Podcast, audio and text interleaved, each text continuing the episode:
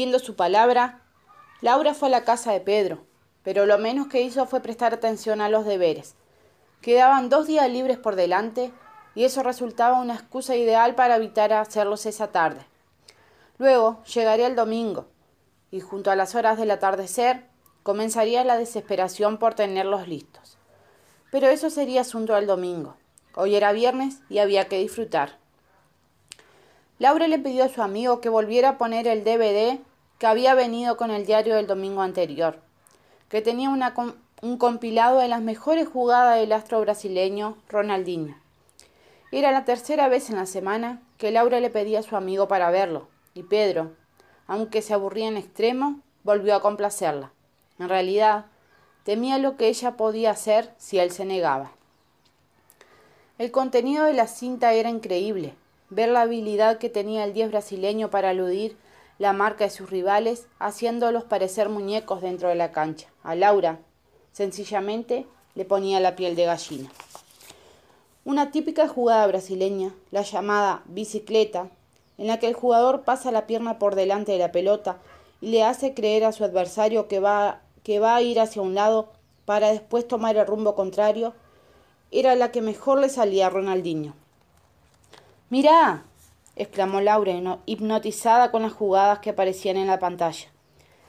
Pedro la miró con cansancio. Lauri, me lo has hecho ver mil veces, protestó. Tienes razón, dijo ella poniéndose de pie. Vení, vamos a practicar en el fondo, agregó. ¿Qué? Seguime.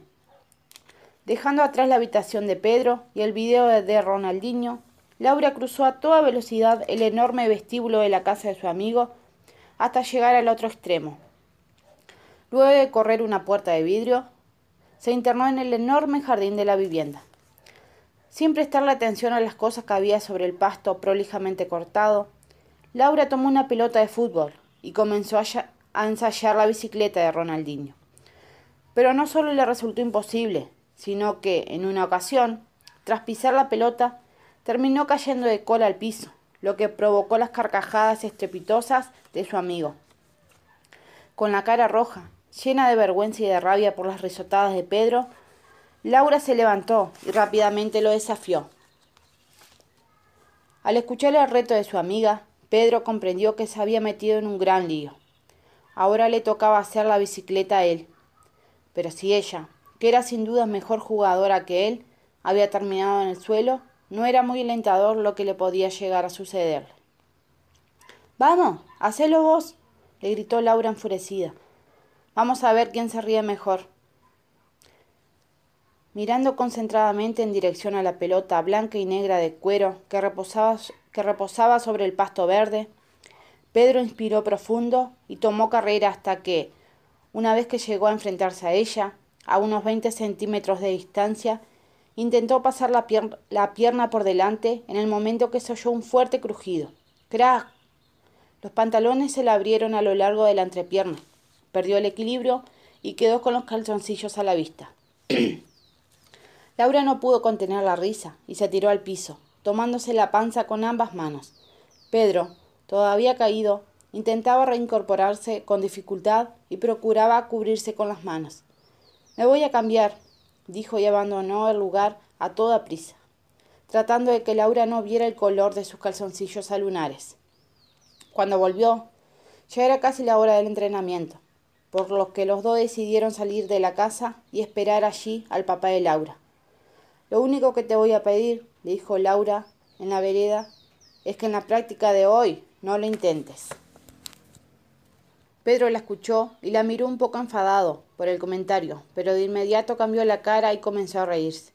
Vos tampoco, le recordó. Vas a ver que en algún día nos va a salir. Lo incentivó ella, mientras veía que se acercaba el auto de su papá. La práctica de ese día fue para ordenar el equipo que enfrentaría a uno de los rivales más difíciles e importantes de la divisional, el Juventud. Junto al Plaza, Juventud encabezaba el campeonato, con la totalidad de los puntos ganados. El único jugador que había faltado, al igual, al igual que toda la semana, era Matías. Sin embargo, en una charla telefónica que Jorge había mantenido con él, Matías le había prometido que el sábado para el partido estaría al firme. En el entrenamiento habían puesto énfasis en la definición, tratando de que los Messi agarraran más dirección en sus defectuosos remates al arco. Luego hicieron fútbol en espacio reducido, cinco para cada lado. Jorge, cumpliendo con su promesa, permitió que su hija jugara. La práctica había sido seria y pretenciosa por parte de Jorge, quien, al ver los groseros errores de sus jugadores en diferentes instancias, se enojaba y le propinaba toda clase de gritos. Finalmente, antes de dar por terminado el entrenamiento, decidió reunirlos a todos en un sector de la cancha para decirles que al día siguiente, pese a lo difícil que era el rival, debían salir a ganar, que ellos podían y tenían que hacerlo porque ya habían dejado demasiados puntos por el camino. Por último, les aclaró que Matías había confirmado su participación. Quédense tranquilos que estará, dijo. Luego todos se fueron y Jorge llevó a Pedro hasta su casa. Una vez que el niño se bajó del auto y despidió con un hasta mañana, Laura decidió que era el momento de hablar con su padre seriamente. Papá, dijo sin mirarlo a los ojos, ¿por qué Matías no fue a practicar en toda la semana? No lo sé, pero quédate tranquila porque mañana va a ir al partido. Hoy hablé con él y me lo prometió. Al escuchar las palabras de su padre, Laura cambió de posición en el asiento, como si, se sintiera incómoda. Papá, yo sé que Matías es el mejor jugador que tenemos, pero con él o sin él, mañana vamos a perder igual, dijo con total honestidad. Jorge asintió. Puede ser, pero sin duda no vamos a pasar tanta vergüenza. Su hija permaneció en silencio, con el ceño fruncido, mientras sopesaba las palabras de su padre, como si fuera un disco rígido de computadora. Pero, ¿quién siente vergüenza? preguntó al final. Levantando las cejas, Jorge giró en su dirección. Lauri, perder no es vergüenza, pero que nos goleen como han venido haciendo, sí es. Yo no siento vergüenza, se apresuró a responder, porque vos sos una niña. ¿Y eso qué? Y las niñas no saben lo que significa para un hombre perder por goleada. Las palabras de su padre le produjeron lo mismo que las de su madre cuando le decía que no podía jugar al fútbol por ser niña. Yo sé lo que significa perder, pero también sé lo que es, jugar al fútbol por amor al deporte, más allá del resultado. Si mal no recuerdo, cuando formaste la categoría, le prometiste a todos que se iban a divertir, pero desde que empezaron a perder por goleada, no haces otra cosa que retarlos y presionarlos, al punto de que ya nadie se divierte en tus entrenamientos. Laura se sentía al borde del llanto. Hablarle así a su padre le dolía mucho, aunque era sincera. Hija, dijo Jorge sorprendido, ¿qué me quieres decir? Laura no aguantó más y se puso a llorar. Que estás atrás de Matías como si él fuera el único que existiera, y él no va nunca a entrenar. Los demás van siempre y los ignorás. Pero Matías es el mejor, insistió él. ¿Y eso qué? Con Matías también hemos perdido. Así que lo tendrás que dejar afuera. El padre finalmente sonrió. Me parece que una que yo conozco está celosa, dijo intentando descubrir el verdadero problema, sin darse cuenta de que él estaba errando de lo lindo.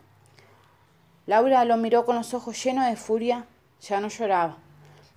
Me parece que eso es injusto, papá, sobre todo con aquellos que entrenan siempre. Y de lo que estoy celosa es de que ellos pueden jugar y yo no. Si jugara, no me importaría perder 20 a 0. Solo disfrutaría de estar dentro de la cancha. Después de escucharla, Jorge decidió guardar silencio y, pensar en lo que su hija de nueve años le había dicho. Sin dudas, tenía razón. Al principio, todo era algarabía porque la botella había podido seguir un año más en el fútbol infantil de la ciudad. Pero desde que el campeonato comenzó y los jugadores parecían hacer el ridículo dentro de la cancha, Jorge ya no sabía más qué hacer para revertir la situación. Por eso era tan condescendiente con Matías. Pero ahora, después de hablar con su hija y de apreciar lo que ella le hacía ver, podía llegar a la conclusión de que había estado equivocado. Quedaban solo tres fechas para terminar el campeonato, y realmente era un milagro que sus jugadores, con lo mal que le estaba tratando, siguieran siendo fieles y no faltaran a ningún entrenamiento. Paradójicamente, el único que había dejado de ir era quien mejor la había tratado. Llegaron a la casa y Titina, la mamá de Laura, se puso furiosa porque vio que su hija estaba transpirada. Te dije una y mil veces que no quería que ella entrenara, recriminó mirando a Jorge, mientras Laura caminaba hacia la ducha. No la voy a dejar ir nunca más. Jorge miró a su esposa con decepción. Hacía mucho tiempo que no la veía tan feliz como hoy, señaló. Eso no me importa. Mi hija no va a ser una marimacho por el capricho tuyo, porque no tuviste un hijo varón. Jorge empezó a sentirse lastimado por las palabras de su mujer. Recordar la alegría de Laura cada vez que, que él la dejaba jugar al fútbol sencillamente hacía que se sintiera incapaz de prohibírselo. Tu hija es mi hija, contestó él, todavía con voz con calma. Y si tu deseo es privarla de, de ser feliz por normas estúpidas de la sociedad machista, seremos dos lo que vas a tener que enfrentar. Indignada por la falta de apoyo de su marido, Titina Iba a seguir la discusión, pero entonces Laura entró en la cocina. Disimulando la tensión que se había generado en la sala, Jorge la invitó a que se sentara a la mesa junto a él. Mi amor, dijo, mientras Titina escuchaba de espaldas. Lo estuve pensando bien y mañana Matías va a jugar porque se lo prometí. Pero la semana que viene, si no va a entrenar, lo voy a dejar en el banco de suplentes. Su hija le devolvió una tenue sonrisa.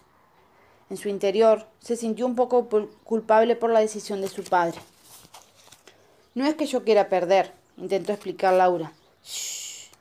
La silenció Jorge. Esa es una resolución que la tomé yo porque alguien más inteligente me hizo abrir los ojos.